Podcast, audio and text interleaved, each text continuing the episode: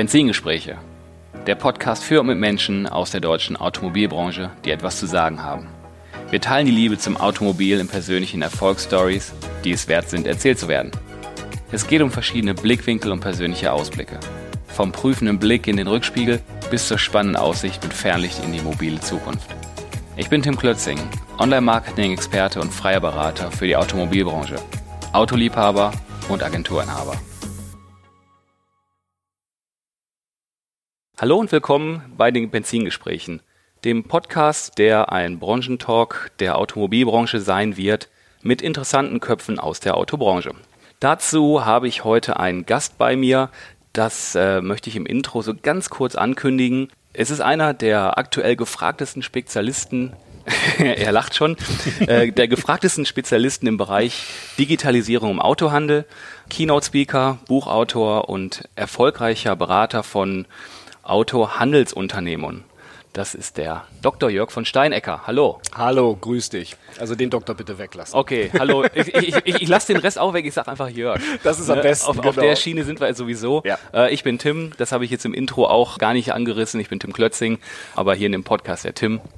Und ja, ich freue mich, dass wir das hier so mal locker angehen können. Deine Neugier hat mir natürlich auch unheimlich geholfen, dass wir in das Thema einsteigen und dass wir das mal ein bisschen beleuchten und losmachen können. Ja, also ich fand, fand das auch klasse, einfach mal anfangen und mal ausprobieren und jetzt sitzen wir hier und bin ganz, ganz gespannt, freue mich aufs Gespräch. Ganz genau. Ich drehe mich jetzt nicht um und gucke nicht weiter aus der schönen Aussicht raus, sondern ich konzentriere mich auf dich. Der Podcast ist so ein bisschen gegliedert. Wir sind in der Autowelt unterwegs und deswegen gibt's einen Rückspiegel, mhm. den kennen wir alle, und das Fernlicht. Keine Rückfahrkamera, ein Rückspiegel? Okay. Nee, wir, ja. nee, wir bleiben da heute mal analog, auch wenn wir komplett digital hier unterwegs sind. Zum Rückspiegel vielleicht so ein bisschen was zu deinem, zu deinem Hintergrund, zu deinem Werdegang. 69er Baujahr, bist verheiratet, drei Kinder, in diesem Jahr eine Menge los. Hier habe ich gerade schon äh, vor dem Podcast gehört, mhm. die Hütte mhm. mehrfach voll. Du hast an der Uni Hamburg äh, studiert, Wirtschaftsingenieur und dann hast du in Stuttgart den Maschinenbau noch äh, gemacht und den Doktor, richtig? Ja, ja, also ich, ich habe in Hamburg, oder ich, ich fange einfach mal vorne an, also Jörg von Steinecker, ich bin Nordlicht in Oldenburg geboren und ähm, bin dann mit meinen Eltern etliche Male umgezogen und habe dann genau wie du sagst in Hamburg Wirtschaftsingenieur studiert. Das lief zwischen der Uni Hamburg und der Technischen Universität, vom einen die Betriebswirtschaft, vom anderen die Technik. Uns wurde schon früh mitgegeben, dass wir wie so Enten unterwegs sind. Ne? Also wir können weder richtig fliegen noch richtig schwimmen, aber quaken überall dazwischen und das war eigentlich ein Volltreffer für mich. Und in Stuttgart habe ich dann promoviert studiert im Ingenieurbereich. Relativ mathematisches Thema, aber dazu den Vorlieben kommen wir vielleicht gleich nochmal. okay. Ja, wir haben uns, mal gucken, ob es präsent hast. Das erste Mal haben wir uns getroffen da warst du Keynote-Speaker bei der EGA, Einkaufsgenossenschaft Automobile, ja, daran, auf einer Insel, genau, Norderney. Da, daran erinnere ich mich gut. Ich gebe zu, ich erinnere mich nicht mehr, dass du da warst, aber das ist kein Problem. Das ist kein Problem. Da habe ich, äh, da habe ich dich aber natürlich äh, unschwer auf, als Keynote-Speaker bist du schlecht zu übersehen wahrgenommen und das war damals schon echt interessant, weil du damals auch schon, das war 2013 mhm, beziehungsweise 2014 mhm. muss es gewesen sein, sein schon sehr analytisch unterwegs warst, was Plattform, Digitalisierungseinflüsse schon anging, im Autohandel referiert hast. Und das war für mich, der aus der Marketingwelt kommt und wir auch viel mit dem Thema Digitalisierung, aber auf der Marketing-Ebene zu tun haben, war es für mich schon relativ eingängig. Da habe ich aber damals auch äh, schon was gesehen, was heute teilweise auch noch passiert. Staunen, offene Münder, Ungläubigkeit im Plenum. Wie das geht? Ja, das ja, geht, das? genau. Ist es wirklich so? Ja. Erwartet mich das wirklich? Ja. Das war schon, also das ist mir auch so ein bisschen hängen geblieben. Und äh, da haben wir quasi, bin ich auf dich aufmerksam geworden und in den letzten Jahren oder letzten Monaten haben wir auch immer ein bisschen mehr da die Kontakte ja geschlossen. Hm, was mich jetzt interessiert, wo du gerade noch gesagt hast, vom Wirtschaftsingenieur Produktionstechnik äh, in deinem Lebenslauf steht auch noch was zum Thema Logistik. Mhm. Ähm, das, wie kommt es, dass du jetzt Im einer der gefragtesten Digitalisierung. Digitalisierungsmeinungsgeber bist, die im Autohandel in, in Deutschland so unterwegs sind? Was ist da passiert? Also ich sag mal vorweg, es gab keinen Plan. Ich erinnere mich daran, ich saß im Hörsaal der Uni, erste Orientierungseinheit und da saßen also Mitkommilitonen, die genau wussten, wie viel sie in welcher Position bei welchem Unternehmen in 20 Jahren verdienen. Also bei mir gibt es im Grunde genommen keinen Plan. Es gibt Vorlieben und die sind eindeutig im Servicebereich, also alles im After Sales. Ähm, da habe ich auch meine erste berufliche Station, sieben Jahre für so einen, so einen Zulieferer eines Halbleiterunternehmens. Ähm, also Intels und Motorolas und so weiter waren unsere Kunden. Und das zweite ist alles, was einen Stecker hat. Also ich, ich gebe zu, ich bin bekennender Nerd. Ich habe damals diesen Amerikaner überzeugt, ein gewisses ähm, SAP-Modul abzuschalten und was selber programmiertes ähm, von mir da einzuführen. Das hat auch alles prima geklappt, aber ich mag es einfach, wenn Technologien unterwegs sind. Und das habe ich zum Beispiel auch von, von Fraunhofer, von meiner Promotionsstelle gelernt wenn man aus Inventionen Innovation macht, also praktisch aus Erfindungen brauchbare Dinge, die einen Nutzen stiften, Spannend, intern ja. Kunde oder, oder wie auch immer. Mhm. Das hat mich eigentlich immer fasziniert und da ist Technologie und ja, da bin ich Nerd, ich programmiere auch selber, ich bin kein Profi-Programmierer, ich kann kein Programmierer das Wasser reichen, aber das fasziniert mich einfach. Und so bin ich halt ähm, von diesem Halbleiterzulieferer zu einer großen Autohandelsgruppe gekommen, war da im Vorstand tätig, hatte also das Servicegeschäft zu verantworten und äh, unter anderem eben auch die EDV und war bass erstaunt, ähm, ja, wie man EDV im Autohandel heute macht. Das ist äh, durchaus eine Lernkurve von mir gewesen, wenn man aus dem Konzern kommt und habe halt immer versucht, Impulse zu setzen, dass man das mal anders macht. Hm. Und zwar jetzt nicht unbedingt da ein Multimillionen DMS-System einführen, sondern das ist eigentlich das Schöne an der Technologie, dass man auch in kleinen Schritten einfach mal anfängt und, und dann ja weiterläuft und lernt und sich eben selber optimiert. Das war so der Grund, warum ich dann, ähm, wann war das, 2007, 2006, bei dieser Autohandelsgruppe war und habe mich dann nach ein paar Jahren auch sehr glücklich verabschiedet und bin jetzt im fast zehnten Jahr der Selbstständigkeit und mache eigentlich genau das. Also ich habe keine wie nenne ich das? Ich habe keine Beratertruppe, die ich mit Standardprodukten füttern muss. Mhm. Das ist ein Riesenvorteil. Ich mhm. habe ein sehr schönes Netzwerk, was Kooperationspartner angeht für Spezialfragen, weil man selber auch nicht alles abdecken kann. Aber mich interessiert eigentlich immer so derjenige, der einen Schritt weiterkommen will und der sich eben dann auch Technologien nicht verschließt. Mhm. Da bist du ja, da treffen sich ja auch zwei Themen, ne? Analytik, mehrere Themen. Analytik, Digitalisierung und Menschen. Absolut. Und, und zwar in, in gerade der letztere ist, ist, ist ja das Wichtigste. Also ich sage mal ganz gerne, wer meint, er kann ein Problem damit lösen, dass er eine Software einführt, das macht man einmal und dann weiß man, dass es nicht funktioniert. Aber bei den Menschen haben sie ja immer zwei Komponenten. Das eine ist die Mitarbeiter selber, also wie viel akzeptieren die, verdauen die, wie viel brauchen die auch mal objektiv ja, in Anführungsstrichen ja, ja. wirklich an, an digitalen Themen. Und das andere ist der Kunde. Also das, das ist eben auch so ein Thema, wo ich mit angefangen habe, CRM, Daten, Systeme, Mailings und, und so weiter. Und da ja, wird auch viel erzählt, viele, viele Buzzwords und was der Kunde angeblich braucht. Wenn man dann mal anfängt und mal was macht und mal nachguckt, mhm. wie er es akzeptiert, mhm lernt man auch so seine Lektionen. Ne? Ja, definitiv. Das ist immer der Faktor Mensch und das ist eigentlich das Spannende an der Ja, Sache. absolut. Äh, das, das wird äh, viel zu häufig übersehen und jetzt komme ich aus meiner Marketing-Ecke und mein Job ist es oder, oder ich habe ein gewisses Talent dafür, den Blickwinkel von der anderen Seite einzunehmen. Mhm. Und wenn, wenn wir oder wenn ich Beratung mache oder mit, mit Autohaus-Entscheidern spreche auf der Marketing-Ebene oder auf Geschäftsführungsebene, es ist echt häufig, wie Zahlen, Daten, Notwendigkeitsgetrieben das alles ist aber äh, der Kunde diverse ja, Male ja. so ein bisschen außen vor ist. Ne? Es geht um Einheiten, Stückzahlen und weniger wie, hey Mensch, wie erreicht denn die mit Emotionen meine Kunden genau. und dass die ja. da zurückkommen. Und das ist natürlich ähm, echt spannend, wenn, äh, wenn da größere Website-Projekte neu aufgesetzt werden zum Beispiel, hat man ja auch immer echt eine Wirkung auf dem anderen Ende, wenn da äh, die Menschen mit ihren Smartphones in der Mehrheit inzwischen äh, vor den Websites sitzen und da irgendwie was suchen, aber eine Emotion dahinter haben. Ja. Und wie passen die Systeme dazu und wie bringe ich das dahin? Und klar, ne, du bist, du kommst da in einer, einer Berater, ähm, mit einem Berateransatz rein und du, du wirkst nach innen ins mhm, Team mhm. oder hast die Auswirkung ins Team und musst natürlich auch sagen, hey, das hat auch eine Auswirkung äh, hinten raus. Ne? Das soll das Geschäft ja auch stützen.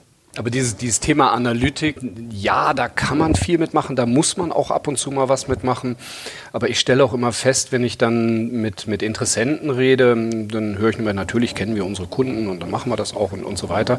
Wenn man dann mal wirklich reinguckt und mal die, die Kiste aufmacht und sich vielleicht auch mal die Frage stellt, wie kommt es eigentlich, dass ein Wir kaufen der, äh, dein Auto.de Auto. mhm. es schafft, ich will nicht sagen flächendeckend, aber doch mit sehr großen Stückzahlen, dem Handel einen Geschäftsbereich wegzunehmen? Da müssen wir zur Kenntnis nehmen, so gut hören wir den Kunden auch nicht zu. Und so gut kennen wir die da auch ist, nicht. Da ist wirklich ein Ansatz. und äh, ja, wir kaufen dein Auto ist natürlich ein, ein super Beispiel jetzt auf der Perspektiventour. Ja. Ähm, da warst du, wie viele Termine? Zehn? Neun Termine. Neun genau, Termine. Neun Termine. Ähm, ich habe es äh, zu einem geschafft. Ja, in Düsseldorf hast du. Fand ich gut. Ganz genau. Genau. Und da war das ja auch ein Thema. Ne? Das, äh, da haben, ich glaube, wir kurz drüber gesprochen. Ich habe mit äh, zwei, drei anderen Kollegen drüber gesprochen. Und ja, da kommt auf einmal ein Marktteilnehmer mit einer ja. guten Finanzausstattung, muss man natürlich auch sagen. Das ist ein ganz anderer, den, ein ganz anderer Business Case, den die ja eigentlich betreiben, aber eine riesen Auswirkung auf äh, die Branche, auf die Automobilbranche haben. Mhm. Und äh, wenn man dann auch einen Blick weiter wirft, die kaufen ja nicht nur Autos. Nein, nein, die, die verkaufen die ja auch die wieder. Die haben das komplette, wie heißt Neudeutsch, Ökosystem, auch ein viel breit getretenes Buzzword. Ja, ähm, ja absolut. Ist vielen noch nicht bekannt. Die denken die Kiste absolut zu Ende und zwar sowohl vom Kunden her. Ich habe selber diesen Prozess durchgemacht. Wir kaufen dein Auto.de und ich muss echt sagen, das war sexy. Das war, das war gut. Hm. Ja, ich hatte am nächsten Tag hatte ich das Geld auf dem Konto und die Abmeldebescheinigung per E-Mail in der Inbox. Hast du gemacht? Also ja, also die können schon was. Ich habe natürlich vorher meine Händlerfreunde gefragt und habe gesagt, versteht bitte, ich will nicht nur über Digitalisierung reden, ich möchte es auch mal wirklich erfahren. Das war natürlich auch alles kein Problem. Ähm, es war spannend, es war wirklich spannend. Da lernt man viel. Das ist ja mal nicht schlecht. Da ist ja, da kann ich ja direkt die, die viele Menschen bewegende Frage stellen. Zahlen die, was die sagen? Oder ist dann nachher das Ankaufsangebot deutlich drunter? Das ist total unterschiedlich. Ähm, ich habe selber die Erfahrung gemacht, dass ich natürlich weniger bekommen habe, als auf der Webseite mir genannt wurde. Gab es aber auch Gründe für. Ja, der Zahnriemen war durch, das sind schon mal 1000 Euro und, und so weiter und so fort. Ich habe aber genauso viele Freunde im Beka oder ähm, äh, Menschen im Bekanntenkreis, die gesagt haben, ich habe sogar mehr gekriegt. Weil in dem Ach. Augenblick, wo ich den Wagen dort lasse, läuft ja ein ja, Präsentations-, Auktions-Bieterprozess. Und wenn mhm. dann ähm, ein, ein Händler beispielsweise eben einen Kunden hat, der genau dieses Auto haben will und vielleicht sogar schon einen Preis hat und der ist höher, dann zieht er seine Marge ab, bietet den Preis und er kann durchaus über dem legen, was DRT ja, oder was auch immer ist. Ne? Mhm, okay, ja, spannend. Ja, vorhin, du hast das, das, äh, das Nerd, äh, das, das fand ich toll, weil ich habe nämlich, ich habe ein paar Notizen für den Podcast gemacht und da habe ich auch Nerd-Fragezeichen und davor habe ich noch in Klammern extra positiver Nerd geschrieben, äh, weil also Nerd, äh, wenn man einen klassischen äh, Programmier-Nerd in seinem dunklen Keller sieht, dann hat man wahrscheinlich so ein, so ein ja, anderes Bild, ja, ja. ne? Aber das ist bei dir ja ganz anders ausgeprägt und äh, äh von daher in den digitalen Themen und so den Einschuss hasse natürlich und den Spagat haben wir auch schon besprochen. Also für, für mich ist dieses Thema Nerd überhaupt nicht negativ besetzt. Es gibt mal so einen bösen Spruch, sei nett zu Nerds, die geben dir in Zukunft einen Job. Da ist ein bisschen was dran.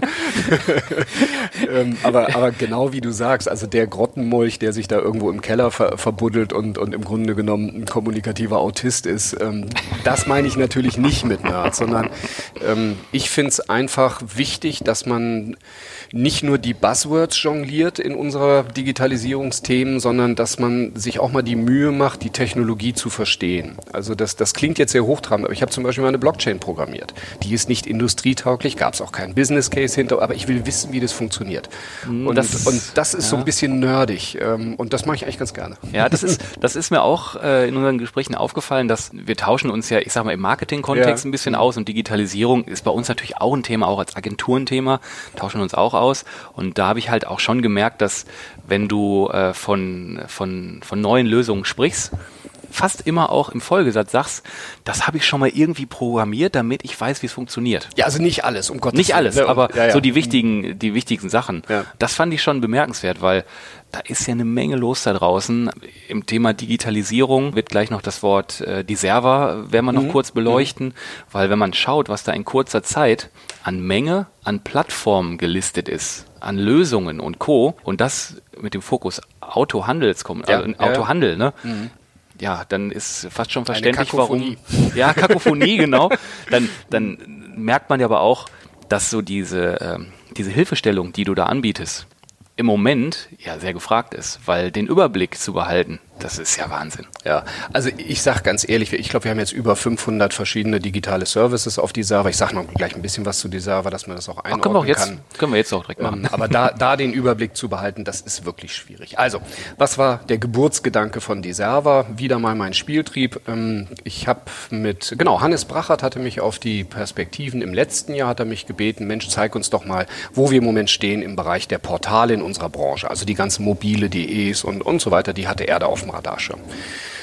Da habe ich mich also dran gesetzt, zusammen mit, äh, mit ein, zwei Studenten. Und ähm, als die dann so mit den ersten Zwischenergebnissen zurückkamen, habe ich gesagt, wow. Also äh, das war absolut erschlagend. Die hatten schon über 60 verschiedene Portale, gar nicht mal nur Neuwagen, Gebrauchtwagen, sondern vielen, vielen Personalvermittlungen und so weiter habe ich gedacht, nee, das musste irgendwie anders darstellen. Und dann haben wir uns hingesetzt und haben also mal einfach einen Prototyp für die, die es interessiert. Da ist noch nicht mal irgendwie ein Content Management, sondern ein bisschen Bootstrap und, und PHP und einfach mal ins Netz gestellt.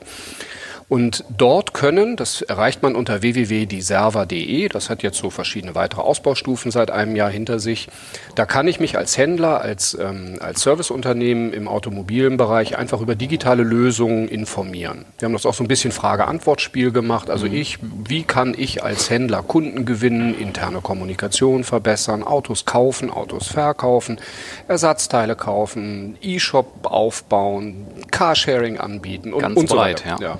Und dann kriege ich halt einfach mal nur stumpf ein paar Services gelistet und da ist zum Beispiel auch Open Source oft dabei. Mhm. Also durchaus eine Softwarequelle, da gibt es tolle Software, die, die man einfach mal ausprobieren kann.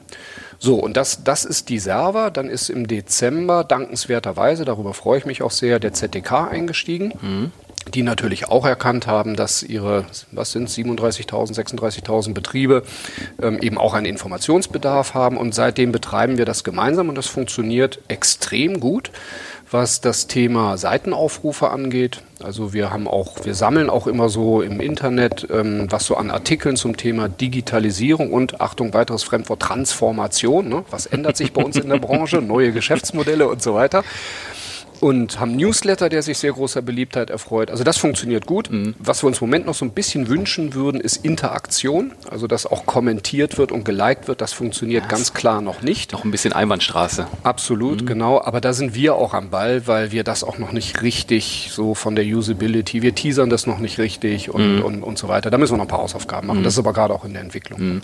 Ja, ich bin da natürlich auch angemeldet, ist ja mhm. klar. Ich finde den, den Newsletter echt gut, ähm, weil der der ist, ähm, der, der ist ein bisschen weiter als andere Newsletter. Weiter nicht im Sinne von, von weiter vorne, sondern breiter, breiter gestreut. Ne? Ja, ja, breiter ja, genau. gestreut, weil wenn man jetzt Kfz-Betrieb, den Newsletter sieht oder Autohaus, ja. ne, das ist immer genau unsere Branche. Ne? Da gibt's vielleicht mal einen Artikel, der äh, ein bisschen anderes Thema beleuchtet, das ist aber meistens dann auch mal Digitalisierung, mhm. wenn man ehrlich ist. Ähm, und da kommt auch mal von einer T3N, von einem, äh, ich sag mal, Spezialmagazin, was in der digitalen Welt zu Hause ist, mal einen Beitrag zum Thema E-Scooter, ja, äh, wie ja, ja. die in San Francisco äh, halt laufen oder so. Ähm, da, da hat man irgendwie so einen, so einen interessanten Mix und auch so ein Ping. Wie läuft's denn woanders mit einem ähnlichen Thema? Weil mhm. ähm, das, was, äh, was unsere Branche bewegt, ist ja nicht nur die Digitalisierung. Die Digitalisierung ist findet statt, ist schon mittendrin, aber das Thema, äh, wo entwickelt sich das Fahrzeug hin? Die Mobilität ja, ja, letztendlich. Ja. Ne? Und äh, viele reden über das Auto oder Automobilität. Dann gibt's E-Mobility, äh, Elektromobilität und vielleicht Sharing-Welt. Sharing-Welt. Vielleicht ist es irgendwann, also ich denke schon teilweise, ne, Auto, mobil, mhm. E-mobil, Mhm. Vielleicht ist es einfach irgendwann nur noch mobil, Mobilität. Ja, ja, dass das gar Weil, keine Rolle mehr spielt. Ne, ne? Wir waren letztes Jahr da haben wir eine schöne Tour gemacht. Genau, äh, das war echt Dank toll. der Firma Levi. Auto Levi äh, mit der Akademie, genau. ja. Mhm. Da haben die einen ganz feinen Job gemacht. Da hatten wir eine, eine Unternehmerreise in Silicon Valley. Das war im Mitte September wenn ich mich nicht irre. Ja, genau. Mitte September in Silicon ja, Valley. Das war 9-11.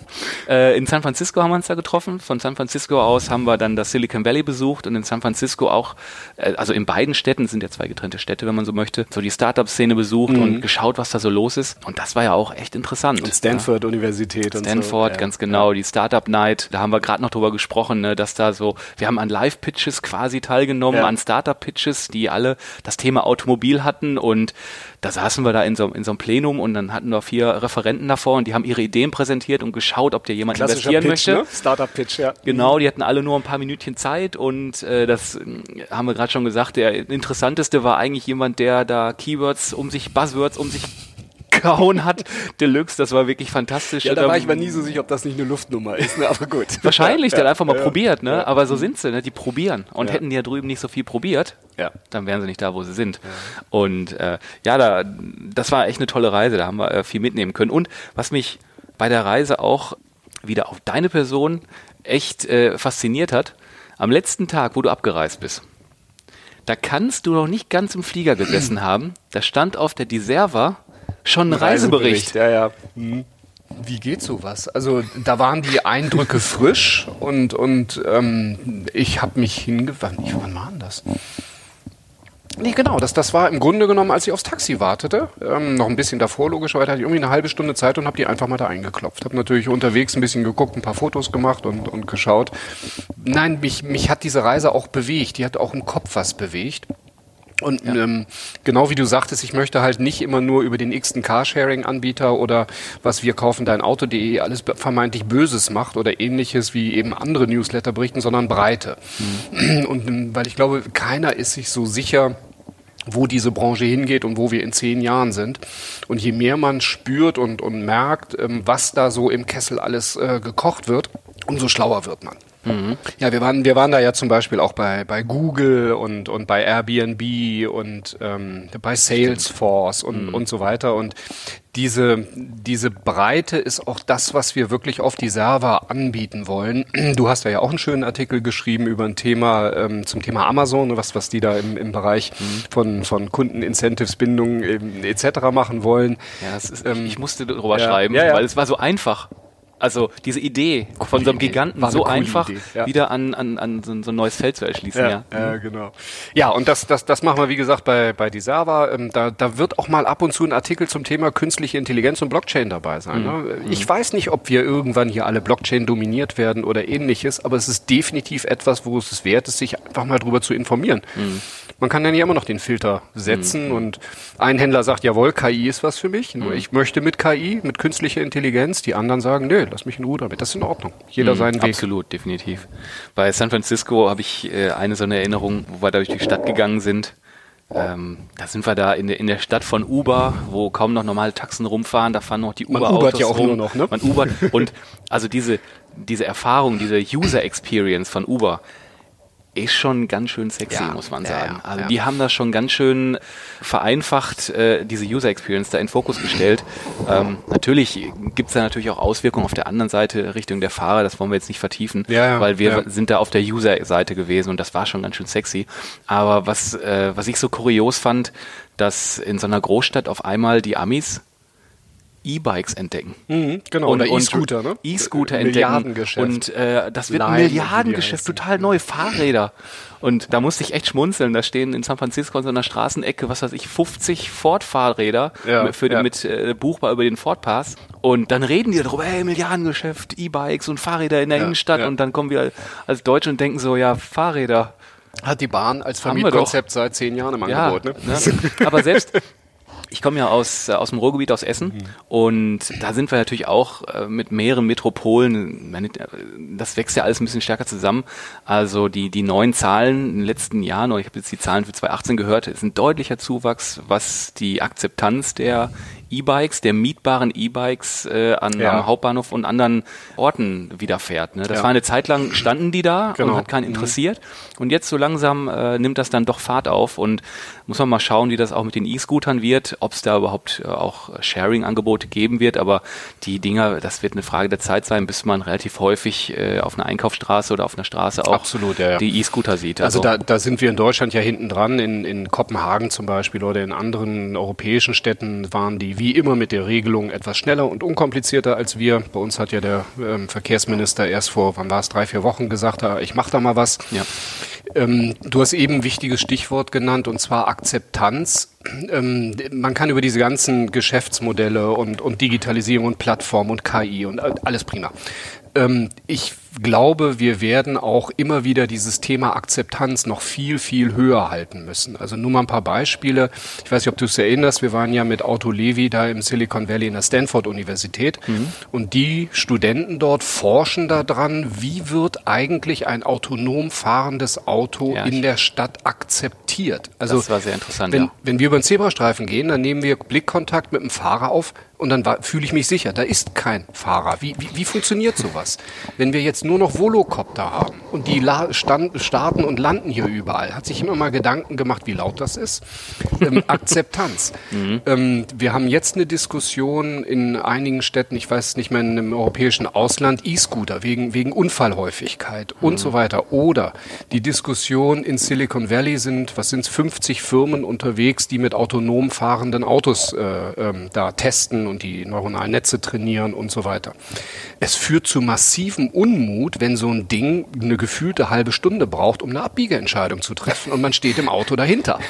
ja, genau. Also hm. Akzeptanz ja, wird ja, bei diesen ganzen Technikdingen noch ein Riesenthema werden. Da wird mhm. sich auch die Spreu vom Weizen trennen. Ja, definitiv. In der Stanford, das, das Beispiel war halt schön, was sie an dem Zebrastreifen gemacht haben, wo mhm. das Auto, ein autonomes Auto an den Zebrastreifen ranfuhr. Es kam ein Mensch, das Auto stoppt. Der Mensch guckt in das Auto genau, sieht und, nix. Und, und, und, weiß gar nicht, was passiert jetzt. ja, ne? Und ja. dann haben sie halt noch böse getestet, dass sie den Wagen halt einmal so drei Zentimeter ganz leicht rollen lassen. Ja. Die Leute sind ja teilweise, die sind ja nicht mehr vorbeigelaufen. Die sind hinten rumgelaufen, ne? Also genau. das, da denkt man nicht drüber nach. Ne? Auch in, in einem Talk in San Francisco mit dem äh, Verantwortlichen von Toyota, am letzten ja, Tag. Vom Toyota Research Institute. Genau. Ganz genau, der auch Einblick gegeben hat, wie weit Toyota da ist, auf welcher Stufe die da stehen und wie lange das noch dauert. Und der hat ja so dieses ganz einfache Beispiel genannt. Wenn wir hier im Silicon Valley autonomes, autonomes Driving testen, ist ja gut und schön. Mhm. Wollen wir dieses Auto mal nach New York City stellen? Ja, in den Verkehr. Völlig andere Umgebung, untrainiertes Netz. Ja, genau. Glaubt jemand, dass das funktioniert? Also entweder das fährt gar nicht los ja. oder es könnte schwierig für äh, alles drumherum werden. Ne? Ich wollte jetzt ja, ja, nicht die genau. harten Konsequenzen daraus tun.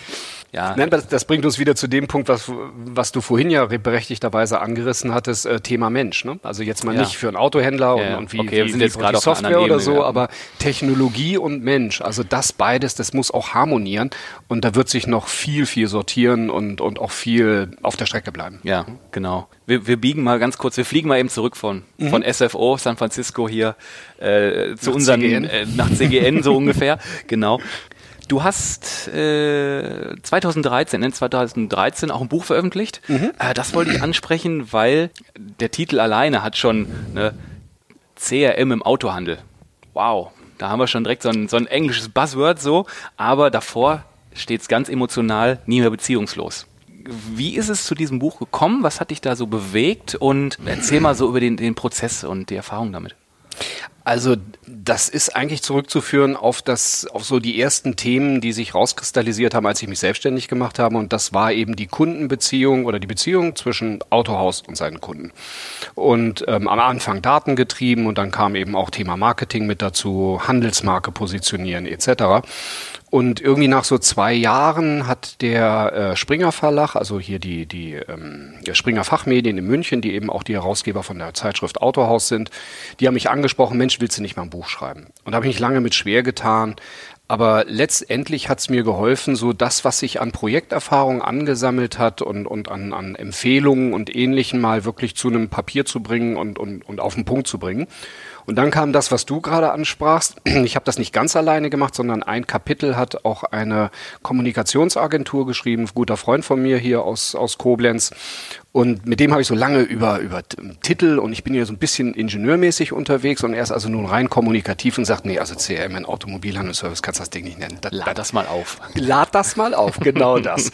Dann haben wir also ein paar Gläser Rotwein getrunken und dann sagte Dieter Eberl eben du, also nie mehr beziehungslos. Das ist, das ist eine Aussage, die ist klar. Ja, und definitiv. darum geht's eigentlich, wie, wie schafft es ein Autohaus, eben diese Beziehung aufrechtzuerhalten? Ja, wir werden immer noch Geld für Neukundenakquise ausgeben müssen, aber wenn man mit diesen Bestandskunden mal anfängt zu arbeiten, die Beziehung eben hält, ähm, dann ist da ganz schön viel Musik drin. Mhm.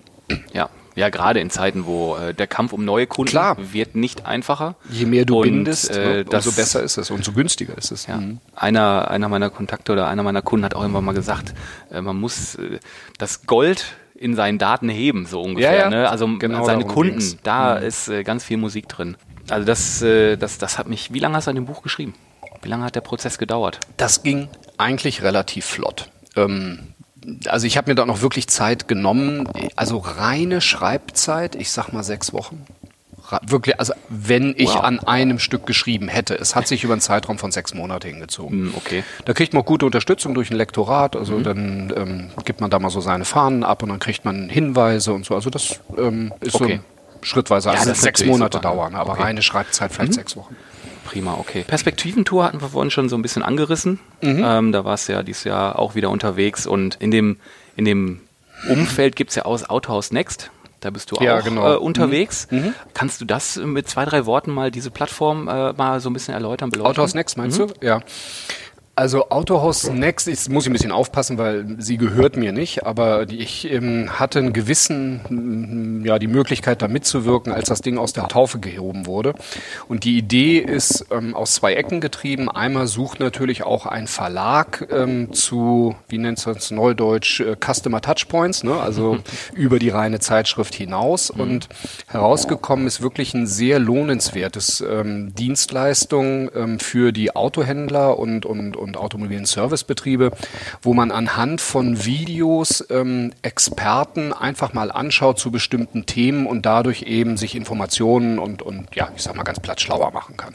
Ja, Und audiovisuell ist da echt nochmal ein anderes, Genau. eine andere Erfahrungswelt. Ne? Also äh, lesen ist eine Sache, aber äh, auch hören, das, was wir ja gerade produzieren, ist ja schon eine andere Art der Kommunikation. Man muss es nicht lesen, sondern man kann es hören. Im Auto, wo auch immer man ist, beim Sport. Und, Genau, ist lebendig Ähm, ganz und- genau. ja. Und dann audiovisuell, also Video, ist ja dann auch nochmal so ein Thema, ne? was Mhm. dann einfach, klar, da muss man ein bisschen mehr Zeit haben und sich darauf konzentrieren, auch Mhm. mit dem Auge. Äh, geht während der Fahrt so ein bisschen schlecht, aber da bleibt noch ein bisschen mehr hängen. Ne? Was, was einige übrigens machen, ich habe dann ja mal rumgefragt, ähm, also ich, ich durfte eben auch am Anfang so bei der Konzeption mitwirken und wie strukturiert man das und so weiter. Deshalb interessiert mich das Thema auch besonders und habe dann natürlich im Handel mal gefragt, wie nutzt ihr das denn Ja. und seid ihr zufrieden? Und, da sagten mir ein paar Händler, ach, ich finde das eigentlich ganz klasse, ich mache das im Auto. Ich sag, wie im Auto? Video? Nein, nein, nein, ich, der Ton reicht. Also Ah, ich, ich, okay, ich die lassen einfach- okay. genau, die lassen Ja. den Ton laufen, nutzen das auch so ein bisschen als Filterfunktion, also Mhm. nach dem Motto, ist das was, was lohnenswert ist? Und wenn wenn es auf der Tonspur als sinnvoll erscheint, dann gucken sie sich gerne danach nochmal das Video an. Ja. Da hängt auch noch ein bisschen was dran, das finde ich auch sehr richtig, dass das so implementiert wurde. Man kann zum Beispiel als Händler dort seine Organisation hinterlegen und eben auch, das kostet, glaube ich, in gewissen Grenzen, ähm, kostet es noch nicht mal irgendwie mehr und kann dann sagen, Mensch, das ist nicht interessant für mich, aber mein Serviceleiter oder mein Vertriebler oder mein EDVler oder Marketingbeauftragte, die sollten sich das mal angucken, kann ihm dann so eine Nachricht schicken, dann klicken die da drauf. Also das ist ähm, Wissensvermittlung und auch so in einer Organisation wie einem Handel, wer, wem lasse ich welches Wissen zukommen, gut gelöst. Mhm, Genau, das habe ich bei der Perspektiventour. Du hast dir mal angeschaut, ne? Ja, Ganz ja. genau, da Mhm. war das, da war das auch nochmal äh, ein bisschen Thema und die Plattform kenne ich und Mhm. was auch dort, ich sag mal, äh, vertrieben wird, wenn man das so, so formulieren möchte. Ähm, aber den Aspekt, dass man quasi sein Team damit Mhm. reinziehen kann und denen sagt, pass mal auf, das und das, du und du und angucken und man hat, glaube ich, sogar äh, eine ja, gewisse Kontrollinstanz, wenn man so möchte, da- ob es jemand gesehen hat, wenn ich das richtig Ich verstanden glaube habe. ja. Also ich muss ehrlich sagen, ich war jetzt auch lange nicht mehr drin und habe es mir auch nicht mehr im Detail angeguckt. Mhm, Okay. Ja, prima. Du hast ja jetzt dein, dein eigenes Beratungsunternehmen. Die Entscheidung dafür so konsequent, also das wirklich in, in eine eigene Unternehmensform zu geben, wie kam, wie kamst du der Entscheidung? Und das würde mich so interessieren, was so, so dein Antrieb dazu war. Ach, da gab's wie immer ziehende und drückende Faktoren. Ähm, ich, ich sagte ja schon mal ganz am Anfang, ich, ich habe eigentlich keinen Plan fürs Leben, außer dass ich nicht dumm sterben will. Ja, ich möchte möglichst viele Dinge ausprobieren. Weise Worte. Jetzt, Schön. jetzt hatte ich das Vergnügen, meine berufliche Laufbahn am Anfang in einem wirklichen amerikanisch geprägten, Nasdaq gelisteten, naja, viereinhalbtausend äh, Mitarbeiterunternehmen, ich sag mal eher Konzern. Dann den Mittelstand, ne, schön deutsch geprägt, familiär geführt, ähm, Autohandel und Selbstständigkeit war immer irgendwo im Kopf hinten eine Sache, ja. Und ich habe eigentlich ganz verblüfft festgestellt, nachdem ich es ausprobiert habe, dass das genau mein Ding ist. Du hast eben auch gesagt, Beratungsunternehmen. Ich habe eigentlich gar kein Beratungsunternehmen. Und ich will das auch nicht haben. Ich, ich habe auch keine Produkte, die ich jetzt unbedingt zwingend verkaufen muss, weil ich beispielsweise ein Beraterteam habe, was gefüttert werden muss. Mhm. Sondern ich versuche immer so, so ein Schrittchen vorher zu sein. Ganz am Anfang sagte ich eben ja aus Erfindungen nutzenstiftende Dinge ähm, mhm. zu machen. Und da ist auch jedes Projekt anders. Also mhm. irgendeiner sagte mal, sag mal Jörg, was du da eigentlich bist, ist der, was, wie hat das genannt? CEB, der Chief Erklärbär. ähm, gut, das ist jetzt vielleicht wenig schmeichelhaft, weil, weil ich mich natürlich auch um die Umsetzung kümmere ähm, und, und das eigentlich auch viel lieber mache als, als das Erklären. Aber es ist in dem Sinne kein Unternehmen, sondern ich habe es irgendwie geschafft, und da bin ich jeden Tag dankbar für, das, was mir einen Heidenspaß macht, eben auch so zu, äh, ja, ich würde sagen, verkaufen, dass ich davon wunderbar meinen Lebensunterhalt äh, mhm. äh, bestreiten kann. Und mhm. Äh, mehr kann ich mir eigentlich nicht wünschen im beruflichen ja. Leben. Ja, das, das merkt man dir an. Also das, das habe ich in unseren Treffen, habe ich immer so gemerkt, Mensch, der ist, der ist zufrieden, also der ist happy, der ruht und äh, jetzt die letzten Sekunden, wo du darüber geredet hast, mein, ja, wirklich ein, ein breites Grinsen im Gesicht. Also äh, das, da nehme ich dir wirklich absolut jedes Wort ab. Hat, hat natürlich auch Nachteile, ne? weil, weil ähm, ich sag mal, in meiner Form der Selbstständigkeit ist wirklich alles selbst und ständig. Und ähm, ich mache auch nicht alles alleine. Gibt für viele Themen, zum Beispiel so Marketing-Themen, da kommen dann halt ihr äh, oder äh, Agenturen wie ihr ins, ins Spiel. Wenn ich mal einen Spezialisten für eine Schnittstelle brauche, dann weiß ich auch, wen ich anrufe Netzwerk, und, und, ja. und Netzwerk, genau. Genau. Also ähm, das Wissen ist so breit, ich maß mir nicht an, bis auf die Nachkommastelle alles zu kennen. Das wäre auch unglaubwürdig. Mhm. Hast du da irgendwie einen Punkt, den du vielleicht, also hebt dich irgendwas ab von, von anderen, die in dem Bereich unterwegs sind? Äh, ähm, vielleicht eine Unternehmensgröße, weil du bist allein unterwegs. Ja. Ähm, hat, hat das einen besonderen Vorteil? Hat das auch einen Nachteil? Ja, natürlich. Also eins, eins sagte ich ja schon, Vorteil ist eben, ich bin extrem flexibel. Wenn, ja. wenn morgen einer kommt und sagt, ich will was, das Beispiel von eben Blockchain machen oder ähnliches, ähm, da soll ich, lass uns das mal angucken, ob das irgendwas ist. Auf der anderen Seite, klar, der Nachteil ist auch das, was ich eben sagte, alles, alles selbst und ständig. Ich, ich glaube, wo, wo ich mich bemühe, anders zu sein, ob, ob das erfolgreich ist, mögen bitte die Kunden beurteilen, ähm, wo ich mich bemühe, anders zu sein, ich habe wirklich keine Scheuklappen auf. Also, ähm, weil ich eben auch keine Produkte habe, die ich verkaufen muss. Also auch, mit, auch die, mit denen ich kooperiere, von denen kriege ich auch keine Provision. Mhm. Ähm, das führt zum Beispiel dazu, dass man ein, eins, was im Moment, ein Projekt, was im Moment sehr gut läuft, ist das Thema Social Intranet.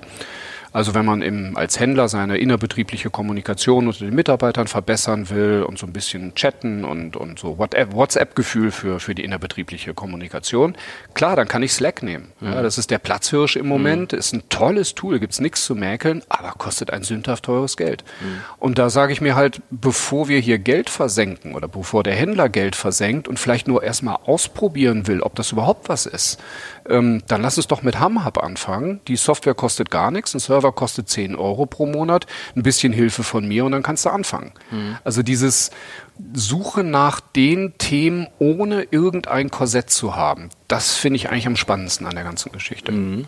Okay, spannend. Da bist du ja, du bist ja bei deinen Kunden ja dann schon dran. Du, wenn ich das so sehe, du bist ja dann schon ein bisschen so Teil des Teams. Oder bist du so immer ganz entkoppelt? Oder also ja, ich, ich weiß, wohin du, wo du ja und nein. Also ich gebe dir mal ein Beispiel. Ähm, wenn wir so ein Social Intranet hochgezogen haben, dann bin ich eigentlich immer irgendwo kommunikativ auch mit dabei. Die kennen mich ja auch und, und ich habe es ja mit denen zusammen gemacht und so weiter. Da, da phase ich mich dann aber langsam raus. Mhm. Bei, bei anderen Themen ist es zwingend notwendig und da hast du als externer Berater auch wirklich keine Chance, das sollte man gar nicht erst versuchen. Da ist es zwingend notwendig, dass einer im Betrieb den Hut auf hat. Und da werde ich auch, und der muss das Projekt ja. pushen, der muss die Leute überzeugen und so weiter. Der kriegt dann nur Hilfestellung von mir, aber da bin ich dann im mhm. zweiten Glied. Mhm. Ja, also so ja. bis hin zu, ähm, lass uns mal alle Woche telefonieren, ich habe da eine Frage. Auch solche Modelle. Mhm. Das äh, ist die ja. gesamte Spielart dabei. Ja, da, da haben wir auch äh, häufig so Fälle, die bei uns in, in die Werbeagentur beauftragt werden, zum Beispiel, können ähm, übernehmen Sie doch bitte unsere Social Media Kanäle. Ja, oh, schwierige. Ganz schwieriges Schwierige Thema. Sache. Ähm, da haben wir vor oh, wie viele Jahre ist das jetzt her? Ich würde schon fast äh, sechs bis sieben Jahre haben wir einen Piloten gemacht äh, für eine Marke, im Kontext aber für einen Händler, wo mhm. wir den ersten quasi professionellen Unternehmensaccount bei Facebook betreut haben. Mhm. Und das war so ein Projekt, das lief, hatte eine Dauer von, von zwölf Monaten, wo wir Social Media auf Facebook für das Unternehmen bei Facebook gemacht ja, haben. Ja. Das geht. Ah, das, das geht für eine gewisse das Zeit geht. und für einen Anfang, definitiv. Genau. Mhm. Das äh, war aber auch so angelegt, dass wir dann mit dem Autohaus natürlich zusammengearbeitet haben und wir waren ja als Externe darauf angewiesen zu wissen, was im Autohaus los ist. Ja.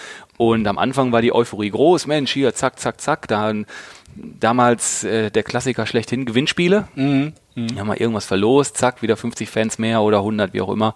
Und haben das Ding dann relativ schnell für die damalige Zeit äh, ähm, auf einige Fans aufgeblasen, auch mit einer ganz okay Interaktionsrate. Mhm. Und dann merkte man irgendwann, die Informationen kommen schleppender aus dem Unternehmen zu uns hin. Mhm. Sprich, wir können auch weniger schreiben. Mhm. Und äh, dann war so das Ende des Projekts irgendwie in Sicht nach den zwölf Monaten, wo dann gesagt wurde, ja Mensch, wir haben ja hier im Verkäuferteam äh, Mitarbeiter und äh, die können das wunderbar weiter betreuen. Finde ich richtig die Denke. Mhm. Es muss aus dem Unternehmen selber ja, kommen. Ja. Social Media ist, ich habe das immer so genannt, der Blick hinter die Kulisse. Mhm. Ne? Das Beispiel, was ich glaube ich hunderte von Malen da irgendwie äh, rangebracht habe als Antwort, wenn, wenn ihr neue Fahrzeuge kriegt, und da steht auf einmal so ein Autotransporter genau. mit, mit zwölf weißen, machen, ne? ja, ja, mit zwölf ja. weißen, was weiß ich nicht, SUVs drauf.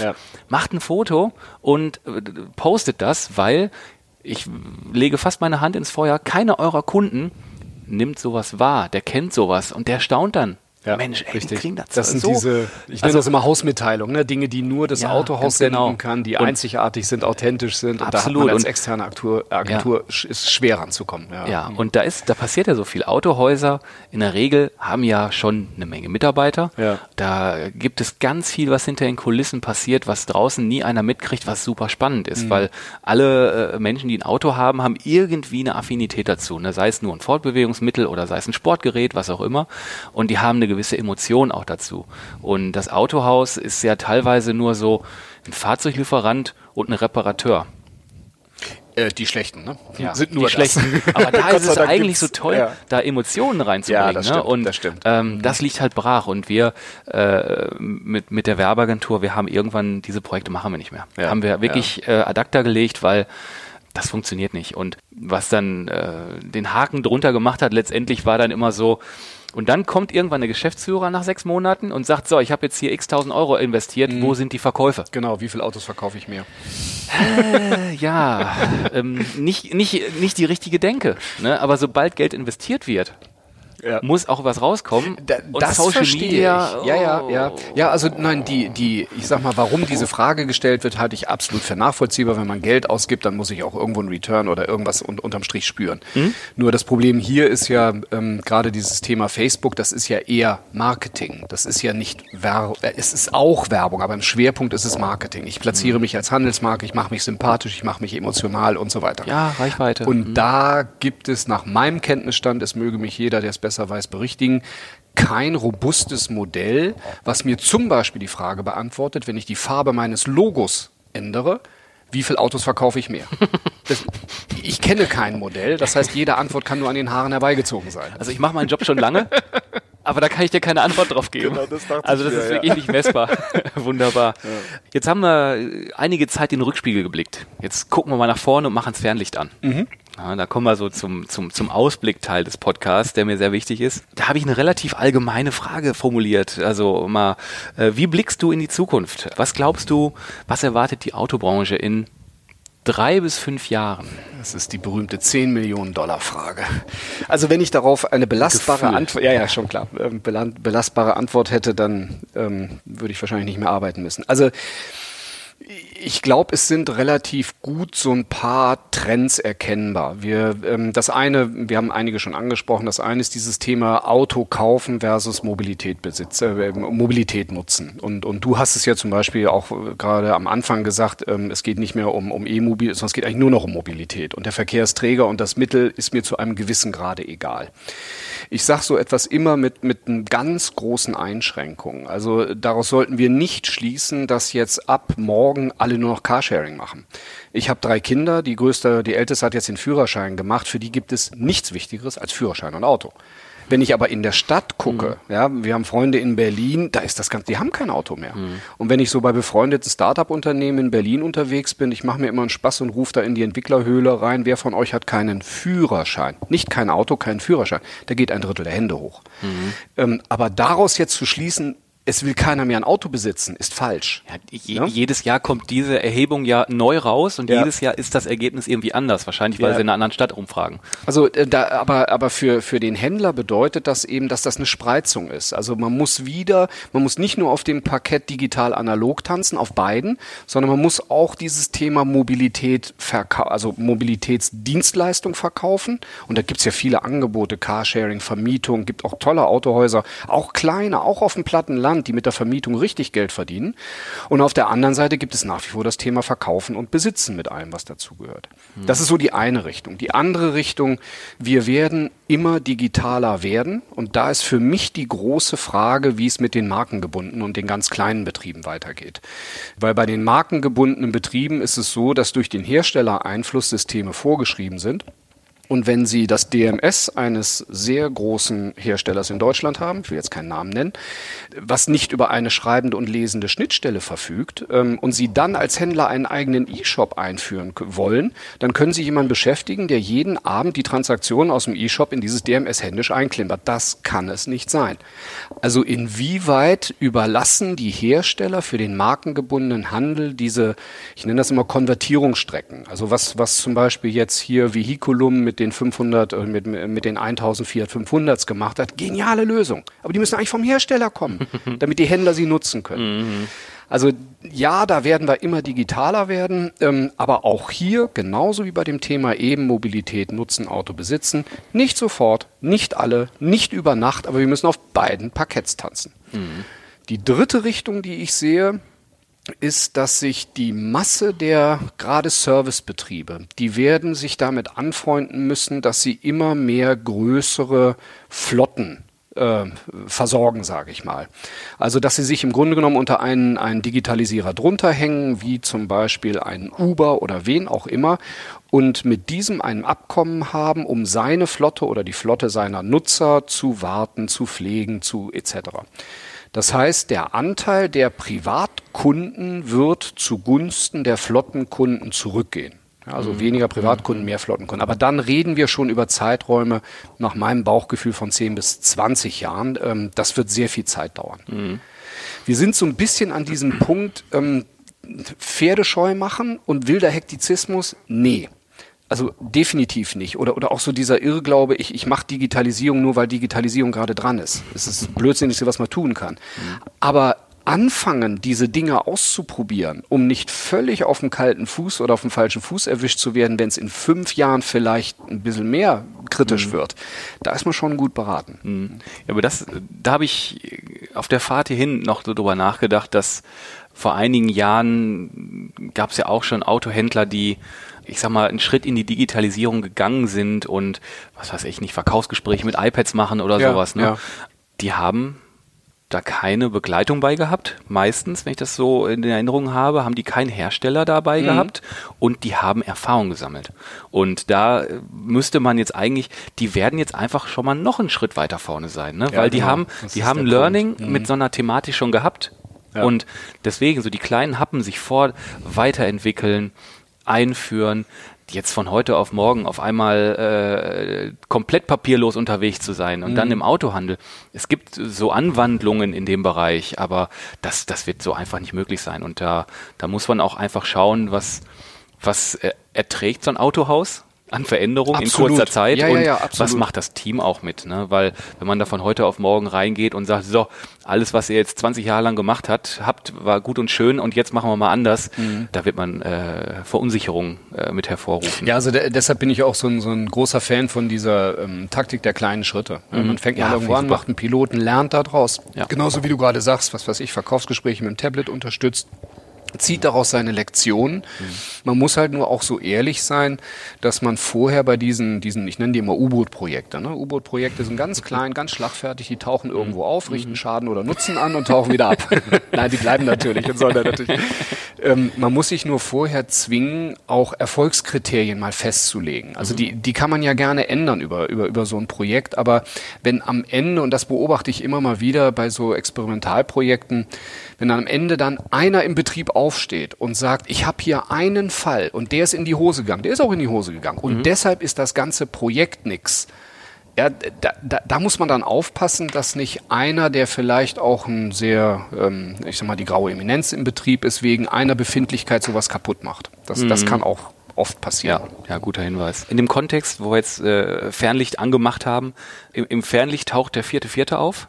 Da ja. haben wir im, mhm. im, im Vorfeld ein bisschen äh, drüber gesprochen, weil du ja äh, solche, solche Themen ja schon nimmst auch äh, drüber redest, aber dir mhm. auch schon Autohäuser, die es schon machen, an die Seite stellst und die wirklich selber berichten lässt. Genau. Und das, äh, weil äh, Frontbeschallung mit äh, tollen möglichen Digitalisierungsthemen, die da irgendwo am Horizont auftauchen, ist auch gut und schön.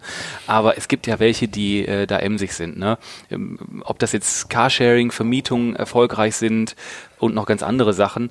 Äh, da ist der vierte Vierte in Darmstadt. Darmstadt genau. ähm, ein ganz interessanter Tag, weil äh, ich hatte ich hatte vorhin gesagt, das ist so ein bisschen auch von Händlern für Händlern, weil die Stories aus dem Handel kommen. Das ist das Ziel, genau. Das ist das ja. Ziel, super. Das ist zu finden über das ja, Autohaus. Genau, ich, ich, sag vielleicht noch auch, auch hm? zwei, zwei Worte Gerne. vorher dazu. Also genau wie du sagst, auch diese, diese Duschveranstaltung, sage ich immer ganz böse, wo in einem Tag dann 15 Anbieter ihre Lösung vorstellen, die haben auch ihre Daseinsberechtigung. Ähm, aber ich wollte hier mal einen anderen Weg zusammen wieder mit der Autohausakademie gehen. Das wird also auch von der Zeitschrift Autohaus entsprechend ähm, organisiert und unterstützt, dass man oder dass ich aufzeige, in welche Richtungen gehen im Moment sehr konkrete Gedanken und auch Projekte des Handels, wenn es um neue Geschäftsmodelle geht. Und da geht es auch um die Frage, was ist eigentlich ein Geschäftsmodell? Ja, mhm. ist, ist irgendwo Prozesse verschlanken ein Geschäftsmodell? Mhm. Also das werde ich einfach ganz kurz mal ein bisschen darlegen. Und dann gibt es so verschiedene Felder. Gibt es Geschäftsmodelle Richtung Kunde, da gibt es also, was weiß ich, was wir eben gesagt haben, hier mit Vermieten und so weiter. Und dann möchte ich eigentlich das nur ganz kurz erläutern und dann, das werde ich nicht für jeden Fall schaffen, weil es zu viele sind, immer mal einen Händler bitten, der dort nachweislichen Erfolg hat, ähm, das Mikro in die Hand zu nehmen und gesagt, so, Super. ich habe das gemacht mhm. und dann erzählt er ganz kurz fünf Minuten, so dass man am Ende auch sagen kann, also liebe anwesende Teilnehmer, wenn ihr Fragen habt, das ist er, den könnt ihr super. anrufen. Ne? Ah, und den könnt ihr, also ja, da wollen wir schon die Brücke schlagen, aber ich möchte eben auch zeigen, und das finde ich so toll am Handel im Moment, wie viel kreative, Entschuldigung, geile Lösungen da im Moment ausprobiert werden. da ist so viel Musik im Handel und das ja. macht so viel Spaß dabei zu sein. Und da wollte ich auch so ein bisschen eine Plattform für, für bieten. Prima. Findet man unter www.autohaus.de-geschäftsmodell mhm. äh, oder Modelle mit AE ähm, gibt es auch die Informationen. Wir haben auch sehr honorige Redner, wofür ich sehr dankbar bin. Der Burkhard Weller kommt, Beresa mhm. kommt. Mhm. Also aber auch kleine. Aber äh, richtig kleine, sehr umtriebige. Völlig, völlig ne? Da haben wir vorhin drüber ja. gesprochen. Die da, ist, da ist einer dabei, der hat 15 Mitarbeiter. Das ist für mich, der, der, der erzählt mir zum Teil Digitalisierung. Super, so muss es sein. Okay, dann, dann, wenn, wenn wir hier gleich durch sind, brauche ich dann noch mal ein paar Insights von dir. Ja, also zu äh, die Server oder jetzt auch zum 4.4. zu dem Tag äh, wird es Links in den Show Notes geben. Das, das werde ich da festhalten. Mhm. Jörg, vielen Dank. Wir sind soweit durch tolle Insights. Also das fand ich super spannend. Das hat jetzt auch für mich nochmal einige Learnings hier gegeben, äh, in, in welche Richtung du da auch blickst, weil du bist ganz viel unterwegs. Du bist da an der Front mit den Händlern und auch mit, mit, mit Lösungen, die da in den Markt reindrängen. Das war sehr interessant. Vielen Dank dafür. Wir sind soweit durch. Die Benzingespräche für heute haben ein Ende, so, wenn man so möchte. Die sind am Ziel angekommen, wenn man Navigation nimmt. Wir haben ihr Ziel erreicht. Genau, genau. Vielen Dank dir, vielen Dank denen, die da draußen zugehört haben. Und weitere Infos, wenn was äh, noch äh, zu, zu teilen ist, wird es dann in den Show Notes geben. Und vielen Dank. Bis bald, euer Tim. Danke an dich. Tschüss. Tschüss.